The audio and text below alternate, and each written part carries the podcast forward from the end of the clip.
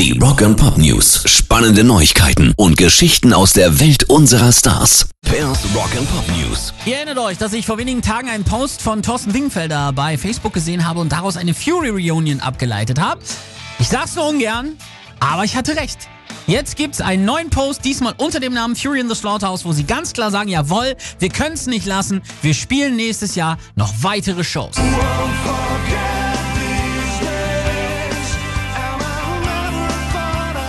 haben es noch heftig abgestritten bei uns im Studio, aber jetzt sind sie doch wieder da, die Furies. Am 12. Juni 2020 spielen sie in Wiesbaden, am 13. in Mönchengladbach, dann in Trier am 18. Juli, Oranienburg am 24.07., dann am 7. August in Bad Oeynhausen und am 8.8. in Kreuzburg. Und ich schätze, das ist nur der Anfang.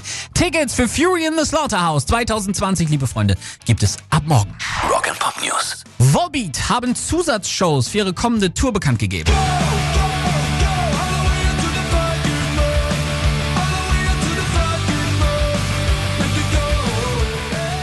Aufgrund der hohen Nachfrage finden Zusatzshows in Hamburg am 12. November und in Köln am 15.11. statt. Mit dabei sind Baroness und geilerweise ja auch Denko Jones.